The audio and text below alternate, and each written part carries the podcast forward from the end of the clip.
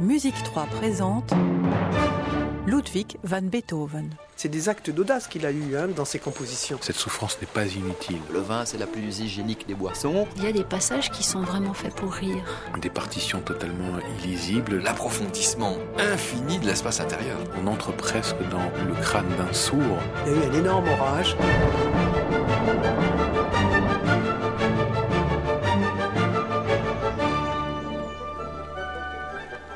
Sixième épisode, Il n'y a qu'un Beethoven. Beethoven a écrit 9 symphonies, 32 sonates pour piano, 10 sonates pour piano et violon, 16 quatuors à cordes, 5 concertos pour piano, un triple concerto, un concerto pour violon et bien d'autres chefs-d'œuvre. Il n'a écrit, par contre, qu'un seul opéra et il lui faudra remanier la partition pendant 10 ans pour en livrer la version définitive. Beethoven a une insatisfaction permanente. C'est un exigeant euh, de la vie. euh, La musicologue Florence Badol-Bertrand. Probablement quand même, malgré toute la joie que nous apportent euh, certaines de ses œuvres ou toute l'émotion, euh, bon, lui-même avait euh, beaucoup de mécontentement. Euh, je ne crois pas que Beethoven ait été bien heureux. Cette insatisfaction ben, fait qu'il remet sur le métier sans cesse.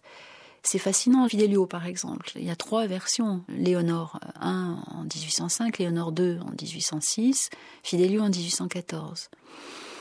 Alors, la question de cette forme d'opéra, le Singspiel, euh, donc un opéra avec du parler, euh, Singen chanté, Spielen joué, un opéra un peu comme l'opéra comique en France, que ça a été un petit peu compliqué par rapport au message qu'il voulait transmettre, justement, sur, euh, sur l'égalité, sur la fraternité. C'est possible, et puis il était encore tributaire d'héritage, même de l'opéra bouffa, de conventions qui étaient peut-être un petit peu trop légères pour le cadre, par exemple. euh, Marceline, la, fille du gardien en chef de prison, qui a un fiancé sur place, Jacquino, et, euh, et puis arrive Fidelio, qui est Léonore déguisée en Fidelio, et elle tombe amoureuse de Fidelio. Donc une histoire comme ça qui est presque un petit peu un petit peu grotesque. Il y avait dans la première version un duo d'amour entre euh, Marceline et Fidelio, où Fidelio, qui est quand même là pour délivrer son mari, se trouvait bien ennuyé de devoir semblant faire semblant d'être euh, amoureuse ou amoureux euh, de Marceline.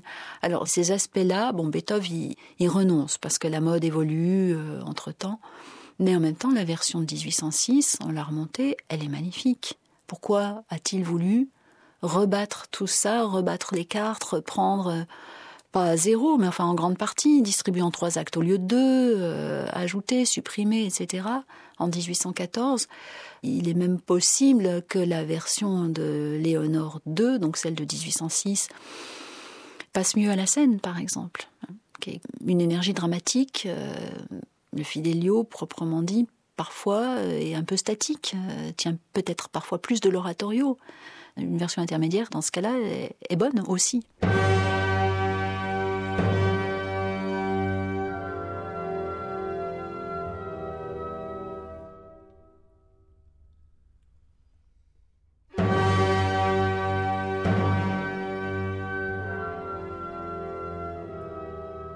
Savez, finalement, il y a deux sortes de courants de compositeurs. Il y a ceux dont on a l'impression qu'ils sont des canals euh, divins. Le pianiste Pascal Amoyel. Mozart, euh, pour qui tout coule de source, euh, Chopin, Schubert, et puis d'autres comme euh, Franz Liszt, Ludwig van Beethoven, qui on a l'impression qu'ils partent de la glaise pour aller jusqu'aux cieux, jusqu'aux cimes, et permettre aux hommes de pouvoir les suivre.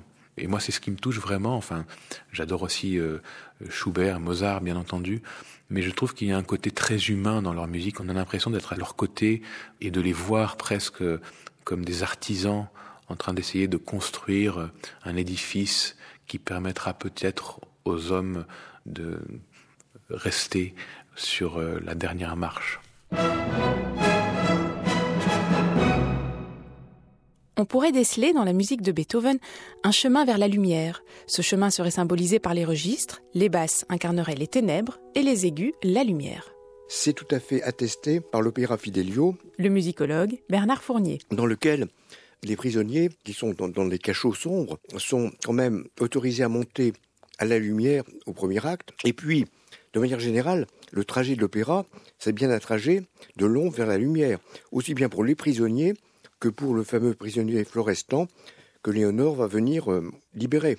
Cet opéra, Léonore, Fidelio plutôt, c'est donc l'histoire d'une femme une femme au sens épouse qui veut sauver son mari injustement emprisonné dans une prison par un tyran. Donc euh, Léonore se déguise en, homme sous le nom de Fidelio et se fait engager comme gardien, auxiliaire, auprès du gardien-chef Rocco. Et puis, euh, on ne voit pas Florestan, qui n'apparaît qu'au deuxième acte, il est enchaîné dans sa, prison, parce que le directeur de la prison, Pizarro, le hait, pour des raisons personnelles, et veut le tuer. Et donc, dans une grande scène du deuxième acte, après avoir entendu un monologue de Florestan au début de l'acte, qui est déjà tout à fait du Wagner. C'est d'ailleurs la, tessiture des ténors wagnériens. Florestan, c'est déjà Siegfried au point de vue de la tessiture et de la vocalité. Eh bien, au bout d'un certain temps, Léonore entre dans le cachot sans être reconnue. Et Léonore entre sous le déguisement de Fidelio. Donc Florestan ne la reconnaît pas.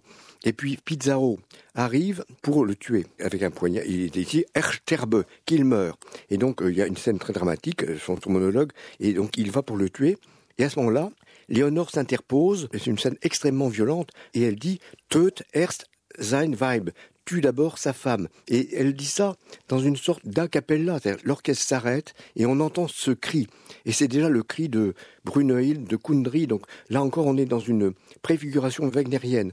Et d'autre part, je voudrais dire, avant la scène du pistolet, où euh, Léonore sauve son mari, mais elle le sauve euh, symboliquement, parce qu'en fait, il n'est sauvé réellement que par l'arrivée du ministre dont on entend l'arrivée annoncée par les trompettes, ces fameuses trompettes que tous les auditeurs s'étonnent peut-être d'entendre derrière les coulisses dans l'ouverture Léonore III.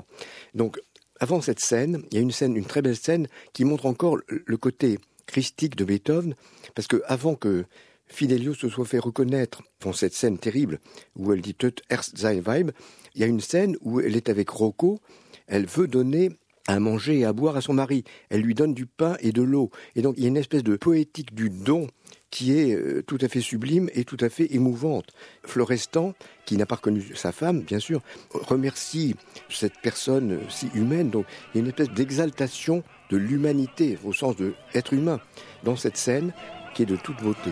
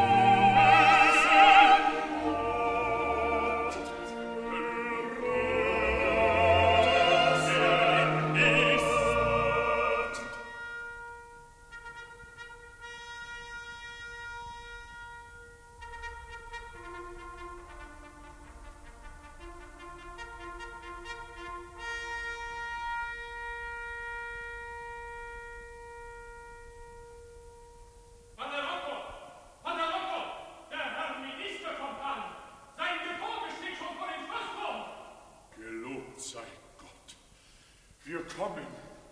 Ja, wir kommen augenblicklich. Und diese Leute mit Fackeln sollen heruntersteigen und den Herrn Gouverneur hinauf begleiten.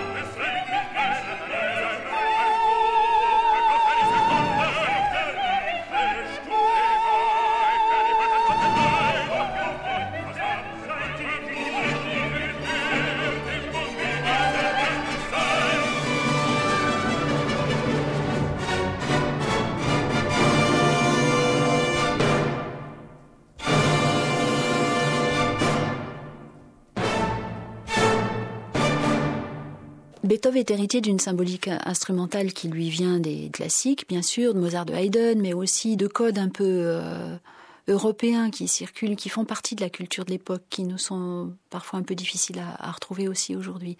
Par exemple, le hautbois, qui est un instrument qui vient de France, son nom euh, en atteste, puisqu'on dit oboe par assonance phonétique dans toutes les autres langues d'Europe, hein, en italien, en allemand, en anglais en espagnol. Bon.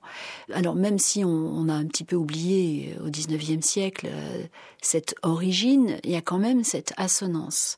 Et en France, on a utilisé le, hautbois avec euh, des codes, évidemment le, le, code de la pastorale, ce que Beethoven utilise aussi, ce qui est un peu implicite, ce qui là encore fonctionne vraiment pour l'auditoire de l'époque puisque à l'origine, on se plaisait au début du XVIIIe siècle à imaginer que les hautbois étaient fabriqués par des bergers qui gardaient leurs troupeaux avec la matière première qu'ils avaient sous la main, donc du roseau, du bois, voilà, tous les instruments dits de la pastorale.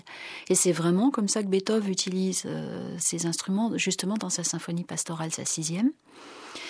Et on a pris aussi l'habitude d'utiliser le hautbois comme euh, symbole d'espérance. Et ça, c'est un, compositeur français qui explique ça, mais c'était un, un, code qui était implicite euh, à l'époque. Donc Grétry, dans ses mémoires, explique le hautbois champêtre et gai exprime aussi la lumière dans les tourments. Et donc, quand on entend un hautbois chez Beethoven, il y a cette idée-là qui est sous-jacente, qui est un, une espèce de repère culturel, un code culturel de l'époque. Par exemple, quand Florestan, l'époux de Fidelio, retrouve dans sa poche au début du deuxième acte de Fidelio le portrait de son épouse, c'est un grand solo de hautbois et ça veut dire qu'il est en train de reprendre espoir. Et il n'y a pas besoin, à l'époque, de donner des mots. Il n'y a pas besoin d'expliquer. Cette sonorité même du hautbois renvoie à euh, cette idée de voilà, le hautbois exprime la lumière dans les tourments.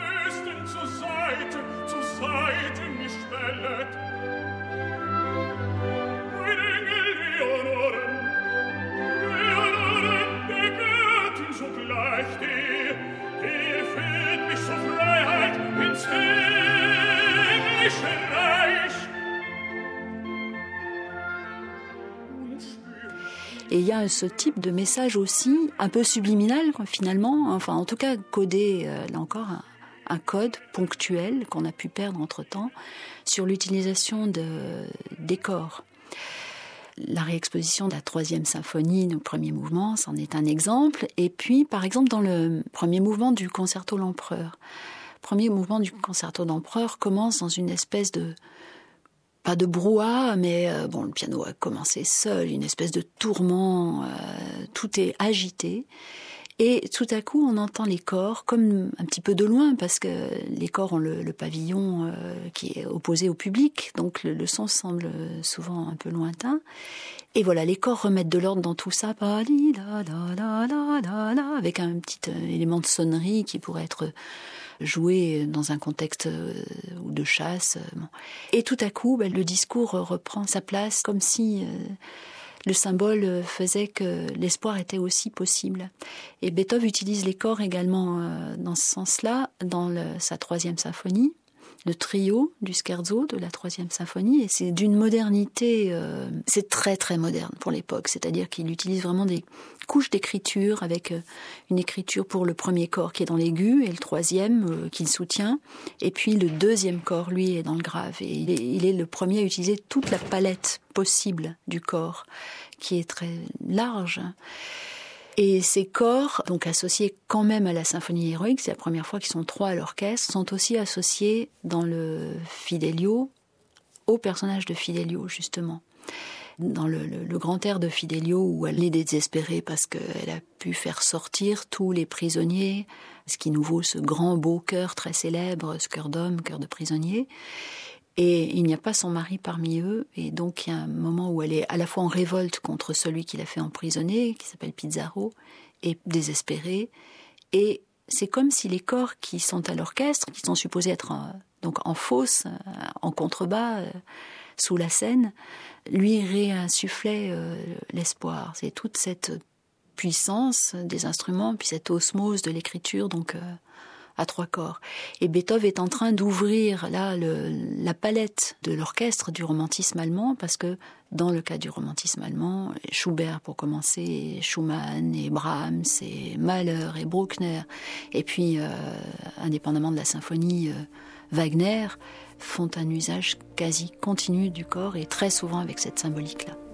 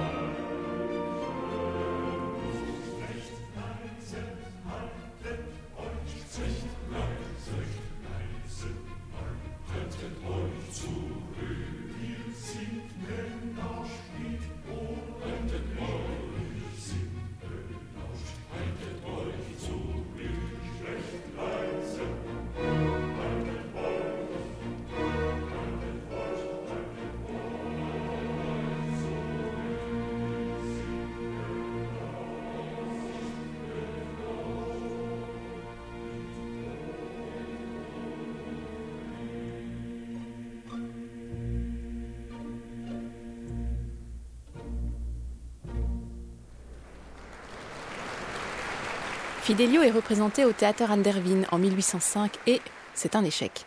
L'orchestre est médiocre, les instrumentistes aussi bien que les chanteurs se plaignent de la difficulté de leur partie et en plus, le public qui est venu assister à la représentation est en majorité composé d'officiers français. La proclamation de l'Empire français a été reconnue, euh, on va dire, par les États moyens. L'écrivain et historien français, spécialiste de l'histoire du consulat et du Premier Empire, directeur de la Fondation Napoléon, Thierry Lenz. Européen, c'est-à-dire la plupart des États allemands, y compris la Prusse d'ailleurs.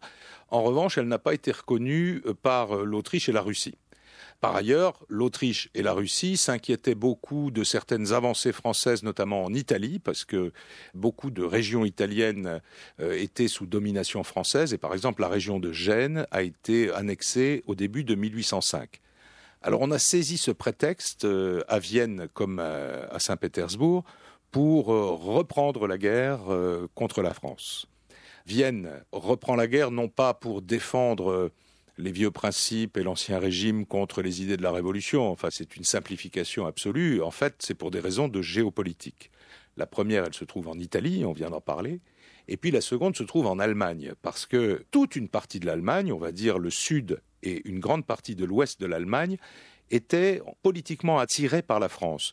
Non pas parce qu'ils aimaient les Français, hein. la politique étrangère, c'est pas se faire des bisous, c'est pas s'aimer, mais c'est avoir des intérêts. Or, les intérêts de cette Allemagne ouest et sud, était d'échapper à deux prédateurs de l'Allemagne qui étaient des prédateurs anciens, l'Autriche avec son Saint-Empire romain germanique, et puis la Prusse qui commençait à prendre une grande importance au nord. Alors au fond, les Allemands se tournent vers le troisième partenaire possible, qui est la France. Et ça, évidemment, ça va contre les intérêts de Vienne. Hein. Intérêts qui sont blessés en Italie, intérêts qui sont blessés en Allemagne, donc Vienne va prendre l'offensive. C'est ça qu'il faut toujours voir. C'est les premières guerres napoléoniennes sont des guerres qui ont été imposées à Napoléon. Vienne envahit la Bavière, allié de la France. On l'oublie aussi toujours. Grand État allemand, allié de la France, et c'est pour venir au secours de la Bavière que Napoléon quitte ce qu'on appelait le camp de Boulogne, où il avait massé son armée pour envahir l'Angleterre, va traverser l'Europe en quelques semaines et va pulvériser les armées autrichiennes jusque à entrer euh, dans Vienne au mois d'octobre 1805. Le pauvre Rhys, mon élève, doit dans cette malheureuse guerre prendre le mousquet sur l'épaule et en même temps partir d'ici quelques jours comme étranger. Beethoven. Après que Napoléon euh, eut pris Vienne, il avait battu entièrement l'armée autrichienne, il lui restait quand même un problème sur les bras, c'était l'arrivée de l'armée russe. En fait, les Autrichiens ont été battus parce qu'ils n'ont pas eu la patience d'attendre les Russes.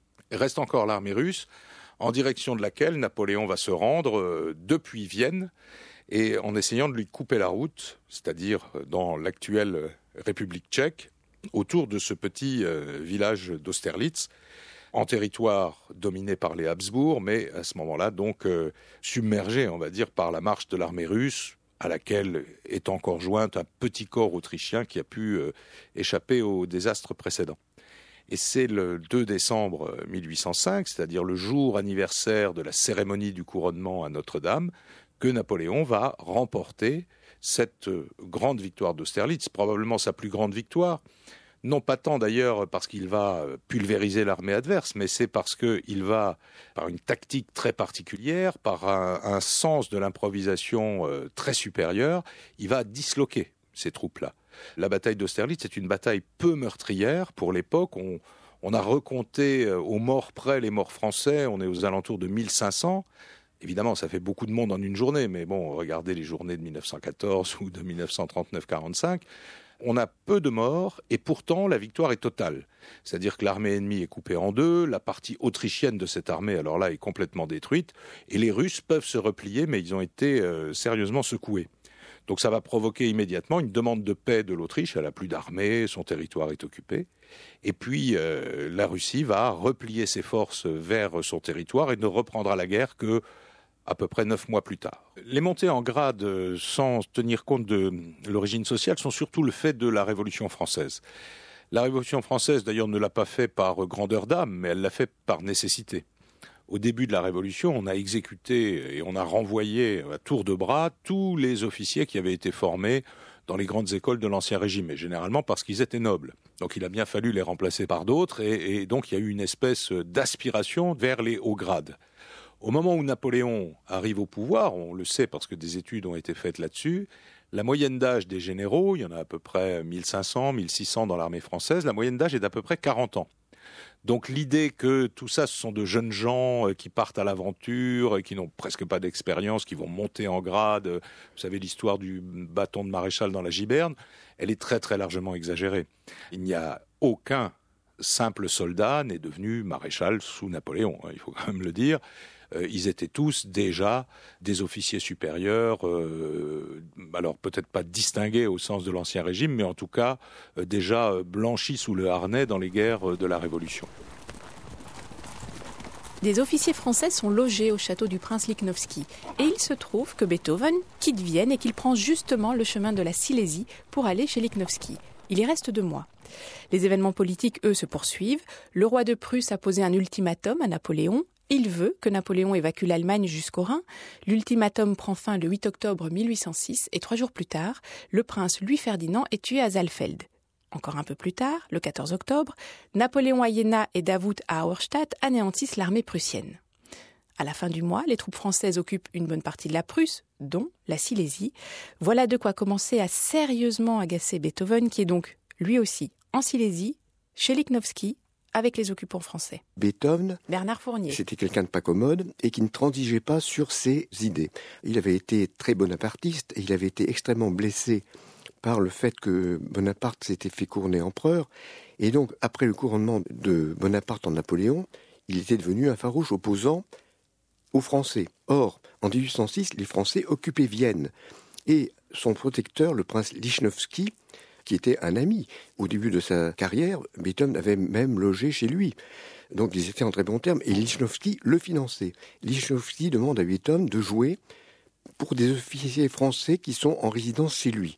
Alors Beethoven, indigné, refuse, prend le buste du prince Lichnowsky qui était sur un, posé sur un, bureau et le jette par terre et le brise. Puis il s'en va et à quelque temps de là, euh, il écrit un billet euh, où il dit ceci Prince, ce que vous êtes, vous l'êtes par le hasard de la naissance.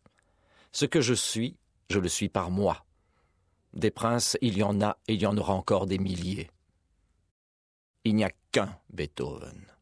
C'est un geste, je ne sais pas si beaucoup de gens auraient été capables de faire ça en sachant qu'il s'adressait à celui qui fournissait les garanties matérielles de cette survie. Mais pour lui, l'idéal primait surtout. Donc l'idéal artistique, l'idéal humain, l'idéal philosophique.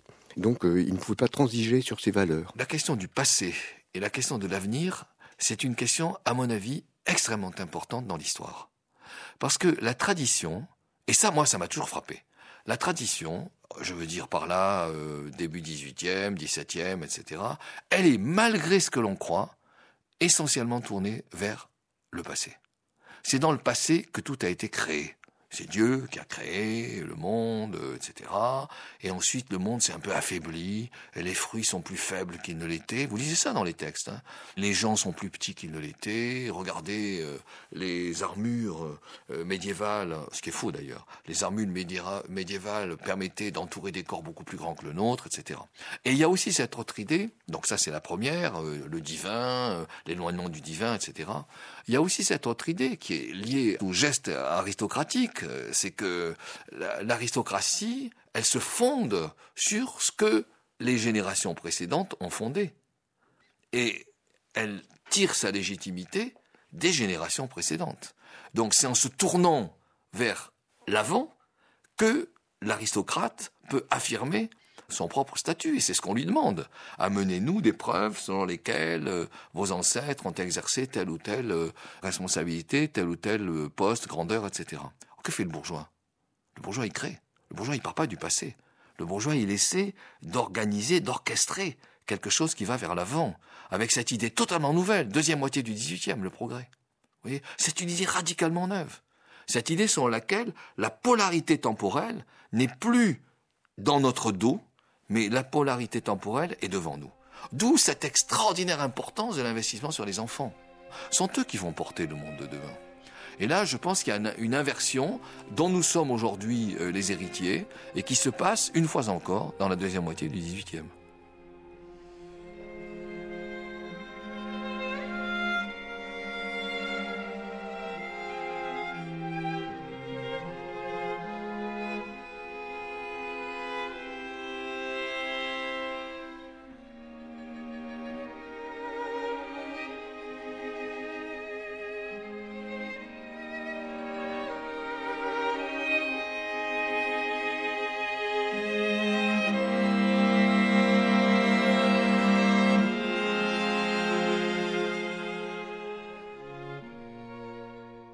Trois quatuors Razumovsky font la fierté de Beethoven. En les écoutant, le violoniste Radicati est scandalisé par leur caractère révolutionnaire et il s'écrit que ces quatuors ne sont plus de la musique. Ce à quoi Beethoven répond Oh, ce n'est pas pour vous, c'est pour les temps à venir. Schuppanzig va lui aussi soulever les difficultés d'exécution de ces quatuors et Beethoven répondra ceci Croyez-vous que je pense à vos misérables cordes quand l'esprit me parle?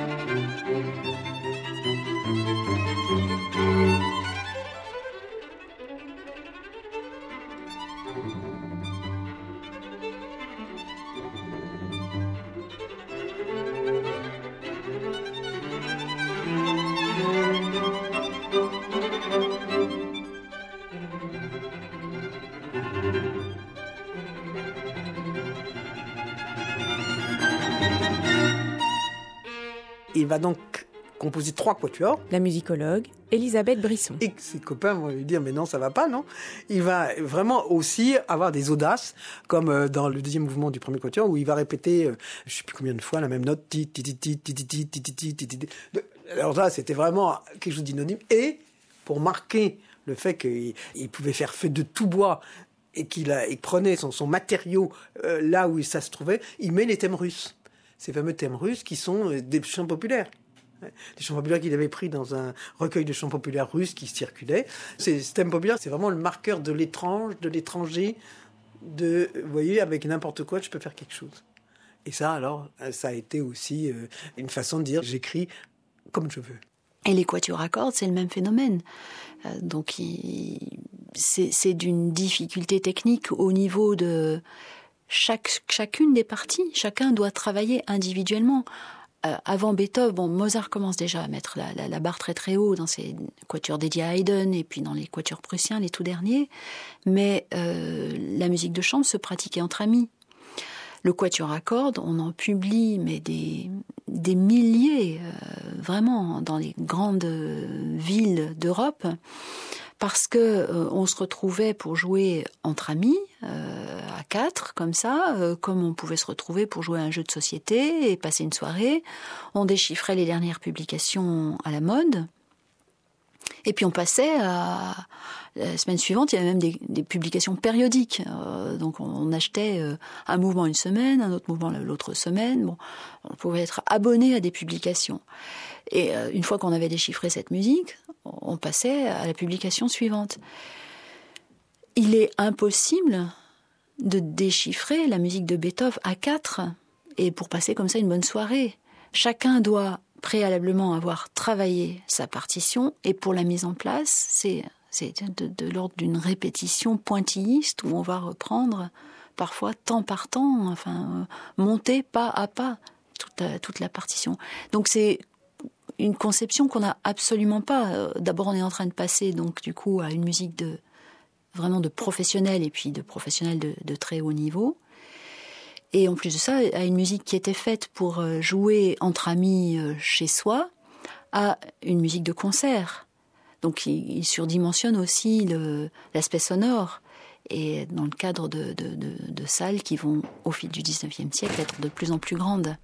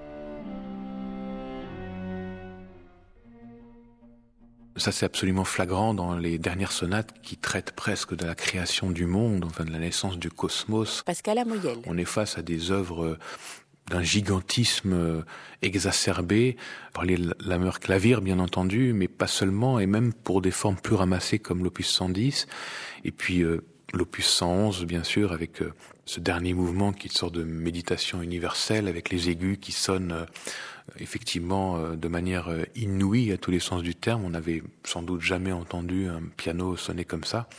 Il disait à ceux qui se plaignaient de la difficulté de ses œuvres qu'ils n'avaient que faire de leurs misérables doigts. J'écris pour les siècles futurs, disait-il, et pas pour les imbéciles qui pianotent pour combler le vide de leur existence plus misérable qu'une dinde de basse-cour. Voilà, ça c'est toute la colère euh, de Beethoven. Finalement, en entendant cela, on se dit, mais il était quand même très dur, mais en même temps, évidemment, quelle vie terrifiante. Il est totalement reclus, il est seul. Comment fait-il pour euh, imaginer tous ces mondes sonores que nous pouvons entendre aujourd'hui alors qu'il ne peut plus ni en mesurer l'étendue, ni même en soupçonner l'existence. Il y a un paradoxe chez Beethoven euh, qui correspond aux catégories de répertoire surtout. Florence Badol-Bertrand. Euh, les symphonies ont d'emblée du succès, même si on trouve ça et là alors euh, des remarques. la deuxième commence déjà à hérisser parce qu'elle paraît parfaite par certains aspects, discordante par d'autres. Euh, on rapporte par exemple que Méhul se bouchait les oreilles à certains passages de la deuxième. La troisième, euh, l'héroïque, euh, puis de toute façon même déjà dès la deuxième, on trouve qu'il y a beaucoup d'instruments avant. Donc on les trouve du coup militaires. Quand on dit militaire à Vienne en début de 19e siècle, c'est que ça renvoie aussi à la musique française qui à l'époque est bah, dominée par la pratique des instruments avant, on a fondé le Conservatoire de Paris en 1795 pour former essentiellement au départ des instrumentistes avant, de manière à ce qu'ils puissent jouer les hymnes révolutionnaires sur le champ de Mars. Et Beethoven est très marqué par euh, cet instrumentarium. Donc il utilise beaucoup les instruments avant. Il ajoute même les trombones dans la cinquième, le final de la cinquième symphonie, le final de la sixième symphonie. C'est tout nouveau. Les trombones en Autriche étaient utilisés euh, à l'église seulement pour doubler les voix d'où le fait qu'on ait des trombones dans le Requiem de Mozart, par exemple, mais pas dans le, domaine de la symphonie. Donc il développe ce qu'on appelle l'harmonie, l'effectif des instrumentistes avant. Il passe à trois corps dans la troisième symphonie, parce que la configuration était à deux jusque-là.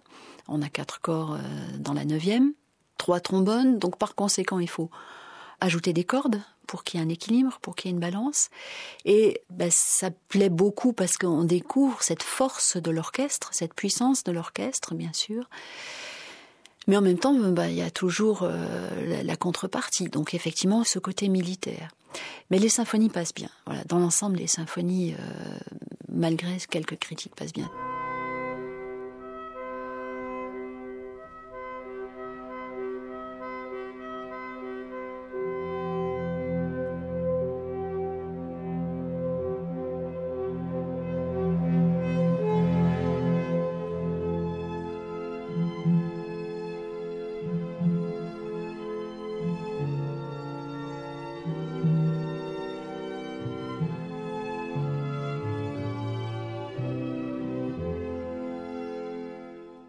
Ce qui est plus compliqué, mais qui est plus du domaine de l'intime, c'est euh, ben, le répertoire de sonates de piano. Et avec euh, les dernières sonates, là encore, euh, à partir de l'opus 106, il n'y a pas de pianiste pour jouer ça à l'époque, quasiment. Quand il dit voilà une sonate qui donnera du fil à retordre aux pianistes quand ils la joueront dans 50 ans. Bon, dans 50 ans, dans 100 ans, dans 150 ans, enfin, ça reste toujours très très difficile de jouer l'opus 106, au point qu'on l'a même à l'époque vendu en, mouvements séparés, tellement déjà monté un mouvement, c'est de l'ordre de l'exploit. Et puis 109, 110, 111, ces dernières sonates qui arrivent à, oui, à la méditation, à l'abstraction. Ça, ça n'est pas un répertoire, alors d'abord accessible. Le, piano forte, euh, ça n'est déjà plus pour les clavecins qu'on pouvait encore avoir en Autriche. Hein. En France, on avait brûlé les clavecins pendant la Révolution parce que c'est un symbole de l'ancien régime. Après, on les a, les rescapés, on les a brûlés au conservatoire pour se chauffer. Donc il n'y avait plus de clavecins, il n'y avait plus que des pianos fortés. Mais en Autriche, il restait encore beaucoup de clavecins, parce qu'on n'était pas passé par cet épisode-là. Et c'est impossible de jouer ses œuvres sur le clavecin. Il le dit d'ailleurs, c'est pour hammer, clavier, clavier à marteau. Donc euh, il fallait, dans l'aristocratie, où il y avait une pratique musicale en Autriche très très développée, ben, il fallait déjà avoir l'instrument adéquat pour pouvoir euh, jouer ces pièces, et puis la technique, c'est-à-dire que Liszt, Mendelssohn ont joué ces œuvres-là, mais euh, pas les, musiciens des, maisons euh, aristocratiques ou des maisons bourgeoises qui d'habitude achetaient les partitions.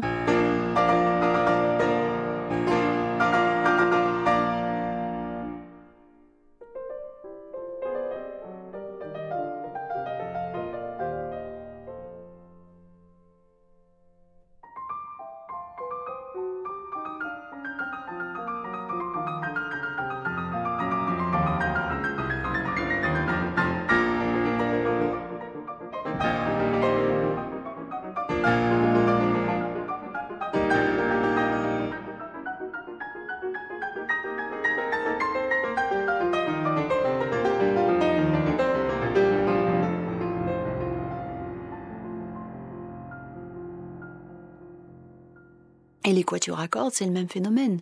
C'est d'une difficulté technique au niveau de chacune des parties. Chacun doit travailler individuellement.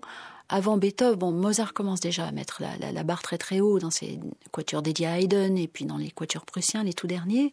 Mais la musique de chambre se pratiquait entre amis. Le quatuor à cordes, on en publie mais des milliers, euh, vraiment, dans les grandes villes d'Europe parce que euh, on se retrouvait pour jouer entre amis à quatre comme ça, euh, comme on pouvait se retrouver pour jouer à un jeu de société et passer une soirée. On déchiffrait les dernières publications à la mode. Et puis on passait à la semaine suivante, il y avait même des publications périodiques. Euh, donc on, achetait un mouvement une semaine, un autre mouvement l'autre semaine. Bon, on pouvait être abonné à des publications. Et une fois qu'on avait déchiffré cette musique, on passait à la publication suivante. Il est impossible de déchiffrer la musique de Beethoven à quatre et pour passer comme ça une bonne soirée. Chacun doit préalablement avoir travaillé sa partition et pour la mise en place, c'est de l'ordre d'une répétition pointilliste où on va reprendre parfois temps par temps, enfin monter pas à pas toute la partition. Donc c'est une conception qu'on n'a absolument pas. D'abord on est en train de passer donc du coup à une musique de vraiment de professionnels et puis de professionnels de, très haut niveau. Et en plus de ça, à une musique qui était faite pour euh, jouer entre amis euh, chez soi, à une musique de concert. Donc il, surdimensionne aussi l'aspect sonore, et dans le cadre de salles qui vont, au fil du 19e siècle, être de plus en plus grandes.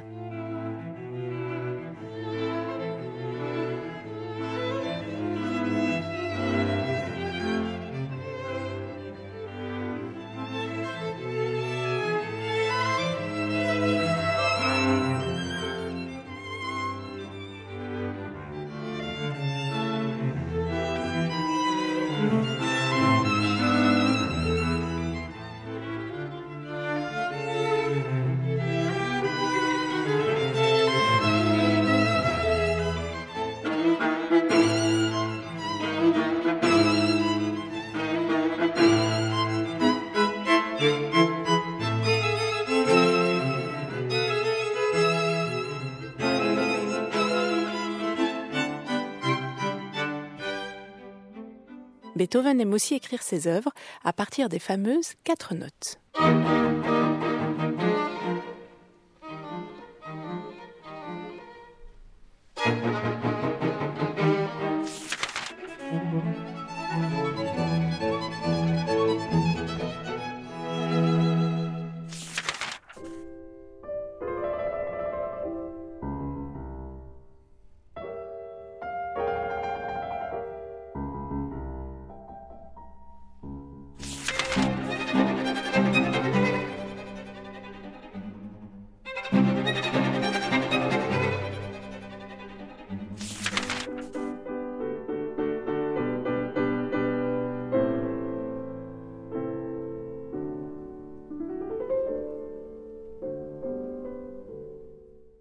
Ces extraits ont un point commun, c'est l'utilisation de quatre notes. Alors évidemment, ce procédé de motif ou cellule qui consiste à partir d'un rythme ou à partir de trois ou quatre notes pour élaborer une œuvre est plus connu avec ceci.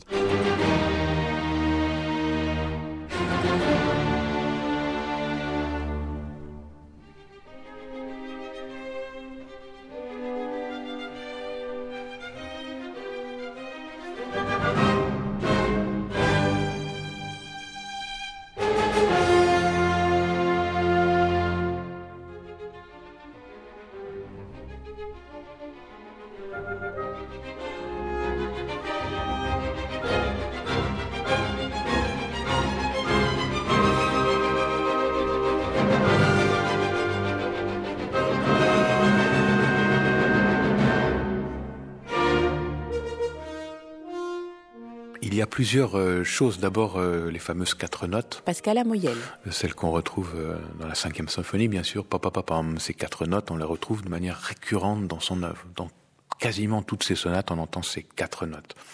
D'après Schindler, et c'est Beethoven qui le lui aurait dit, c'est le destin qui frappe à la porte. La question du destin, oui, on, on l'a, me semble-t-il, beaucoup idéalisé au XIXe siècle. C'est presque une mythologie. Florence Badol-Bertrand. Il y a beaucoup dans les œuvres de classique, chez Haydn, chez Mozart, ce que les Allemands appellent les Klopfmotive.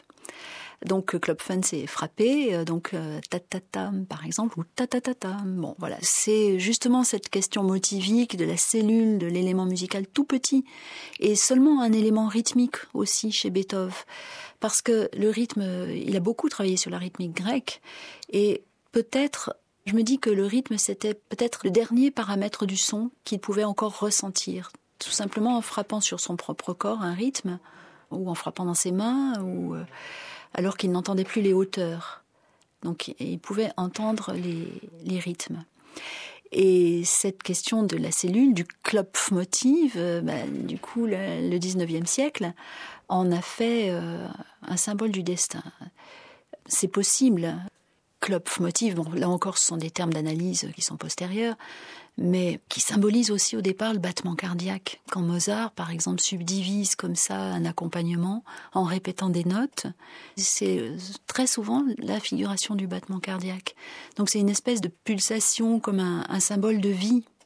Alors après le romantisme, on a fait euh, un symbole de oui le destin qui frappe à la porte. Bon, euh, mais en même temps, ce qui est curieux dans cette interprétation parce qu'il me semble que c'en est une, c'est qu'elle nous donne des clés de lecture pour les successeurs. Haydn a utilisé souvent des petits motifs. Et les motifs de quatre notes, on les entend chez beaucoup d'autres compositeurs. Mais chez lui, ça prend une forme très différente. Et d'ailleurs, en dehors de la cinquième symphonie, on l'entend bien souvent, bien avant la cinquième symphonie et bien après.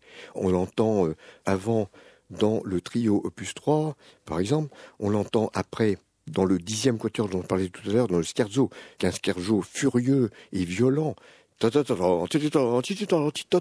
On entend sans arrêt ces quatre notes qui fusent avec une violence inouïe. Donc ces quatre notes, il paraît qu'il n'a jamais dit à Schindler c'est le destin qui frappe à la porte, mais même s'il l'a pas dit, on peut le penser. On peut penser que musicalement, ça exprime quelque chose de cet ordre. Donc il y a un côté percussif, un côté énergétique et violent dans cette manière de percussion.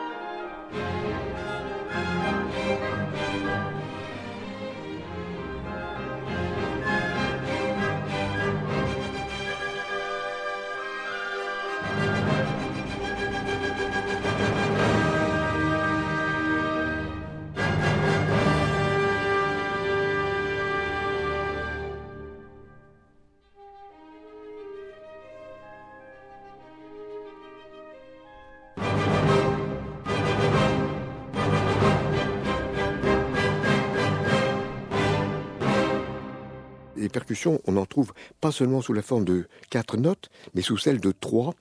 Dans le dernier quatuor, le plus 135, dans le Mousses dans le dernier mouvement, on entend ce motif qui ponctue le Mousses ta ta ta. Et alors, euh, Shostakovich a repris ce motif-là, qui est devenu une sorte de symbole, de presque de tic stylistique de beaucoup de ses œuvres, et il disait ta ta ta, ça me fait penser à la peur que j'avais chez moi d'entendre frapper la police soviétique qui serait venue m'arrêter.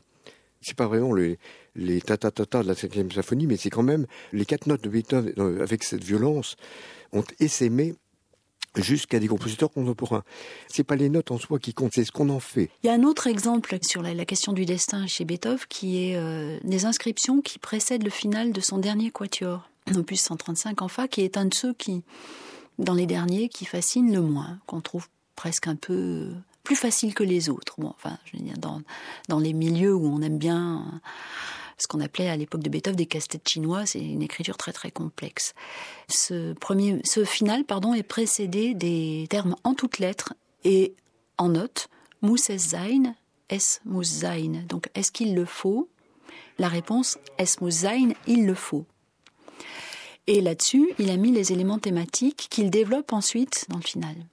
Et alors on s'est interrogé, il y a tout un héritage, mais qui va loin dans le XXe siècle, sur le sens de ces phrases.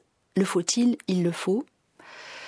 En particulier, alors Shostakovich peut être un peu prisonnier dans son URSS et avec euh, au niveau de la circulation des informations, mais avec euh, aussi toutes ces angoisses qui le traversaient quand il composait, avec toujours la peur de ne, pas être euh, aux normes, de dépasser par rapport à ce qu'on attendait de lui et d'être du coup menacé ou qu'on menace sa famille, comme ça, ça s'est produit plusieurs fois tout de même, a beaucoup utilisé comme une citation ces deux éléments de phrase musicale qu'il faut entendre chez Shostakovich véritablement comme des questionnements sur le destin.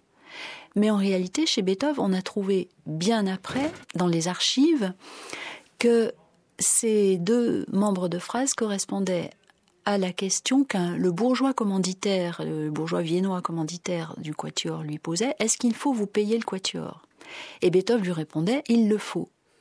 Donc c'était une boutade. Et on en a fait jusqu'au milieu du XXe siècle, on en a fait. Euh, on a développé sur cette histoire de la fatalité, euh, du destin, alors que c'était une blague.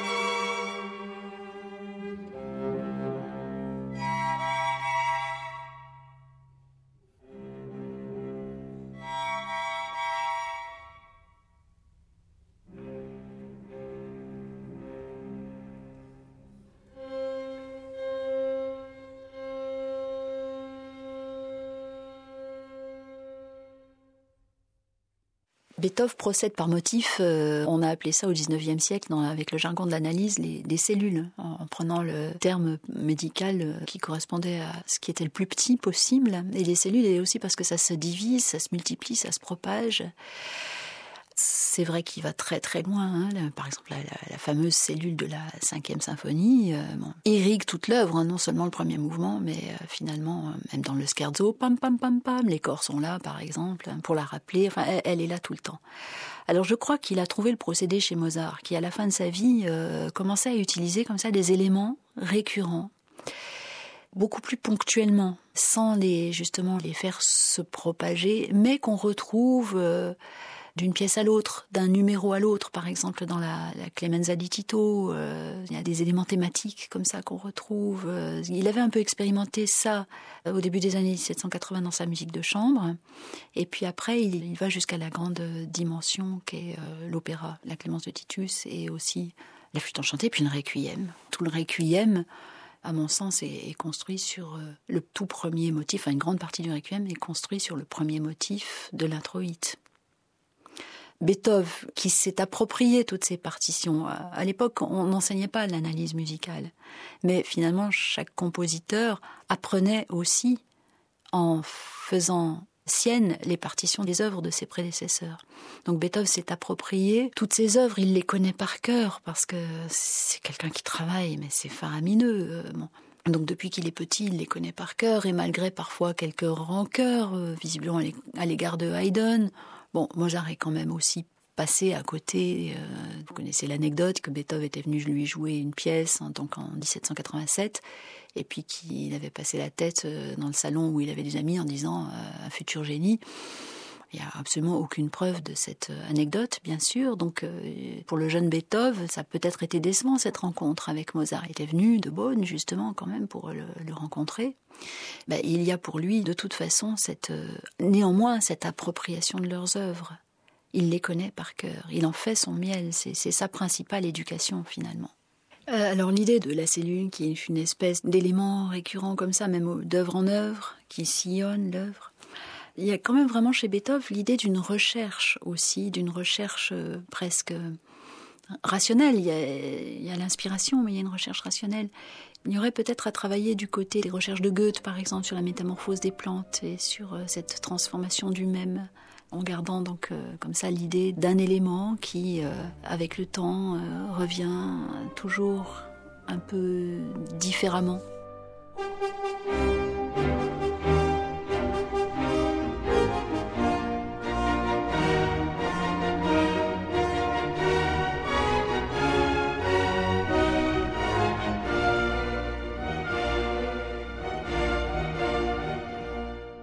On ne peut pas dire que Beethoven soit le premier à avoir euh, construit à partir d'une petite cellule. Mozart l'avait déjà fait, mais Beethoven a entériné le principe. Le pianiste François-Frédéric Guy. Ça, Glenn Gould l'explique très bien en parlant des variations héroïcas, c'est-à-dire que plus le thème est banal, court et j'allais dire euh, basique, plus il ouvre le champ des possibles pour les variations.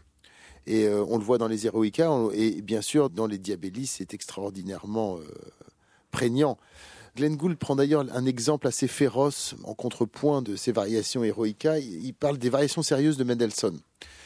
C'est une très très belle œuvre. Il dit lui-même, c'est un des plus beaux thèmes qu'on puisse imaginer, ce thème des variations sérieuses. Mais alors après, le thème est tellement extraordinaire et tellement riche que les variations paraissent n'être que de pauvres paraphrases après. Alors que Beethoven, c'est le contraire. Il prend un thème extrêmement banal que n'importe qui aurait pu écrire. D'ailleurs, il a pris le thème de Diabelli, qui n'était pas n'importe qui, mais qui était quand même un compositeur, j'allais dire, de 5 ou 6e zone. Et c'est un peu, c'est Beethoven lui-même qui le disait, c'est pour ça que je me permets de le rappeler, ce n'est pas de moi. Et puis il en fait un chef-d'œuvre absolument incontournable, peut-être la plus grande œuvre de l'histoire de la littérature pianistique. Voilà, ça c'est typiquement le génie beethovenien.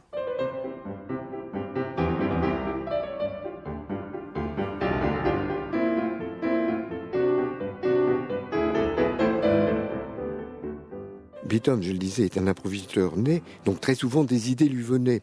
Il aurait pu les prendre telles quelles, mais pour lui, c'était une sorte d'éthique. Il avait une éthique de l'effort et du travail. Donc, si quelque chose lui venait naturellement, en général, il ne s'en contentait pas comme ça. Il s'en contentait pour une improvisation en public dans sa jeunesse, mais pour une œuvre, c'était un impératif catégorique que de travailler ce motif, ce matériau, jusqu'à ce que ça devienne vraiment l'élément qui lui servait de base à l'écriture de son œuvre. C'est une sorte de forge avant même l'écriture de l'œuvre. Il passe des heures, des jours à modeler, à modifier un petit motif qui paraît insignifiant, et finalement il arrive quelquefois, justement après des jours très compliqués, à euh, quelque chose qui est presque une évidence. Et alors, la chose la plus étonnante à ce propos, c'est justement, je reviens une seconde au douzième quatuor, les cahiers d'esquisse du mouvement lent de ce quatuor, qui est une merveille d'intériorité, de profondeur, de méditation, où on pénètre dans les arrière-mondes, c'est en même temps un chant lyrique merveilleux. Eh bien, ce thème, tout à fait inouï, avait comme première version quelque chose que Beethoven avait appelé sur son manuscrit le plaisir. Donc c'est l'inverse ce à quoi il a abouti en le travaillant pour arriver à cette mélodie sublime. Cette mélodie sublime, alors si jamais euh, vous écoutez ce mouvement, l'adagio du 12e quatuor, il faut remarquer aussi autre chose tout à fait intéressante, c'est que avant de commencer l'énoncé du thème, et on aura ça aussi dans le Lento Assai du 16e, Beethoven procède à la fusion des voix du quatuor. Donc les voix entrent une par une sur une note, se fondent dans un crescendo et une fois qu'elles sont fondues, le thème peut commencer. Donc très souvent, les thèmes magnifiques de Beethoven sont magnifiques en soi, mais ils sont encore plus parce qu'il y a une mise en scène. Et d'ailleurs, l'anecdote de la sonate Hammer-Clavier, la sonate était en cours d'impression, et puis au dernier moment, Beethoven a tout arrêté et a demandé à l'éditeur d'ajouter deux mesures, deux notes, une tierce mineure descendante, parce que c'est effectivement un élément structurant du mouvement et effectivement, ça change tout au niveau de l'écoute.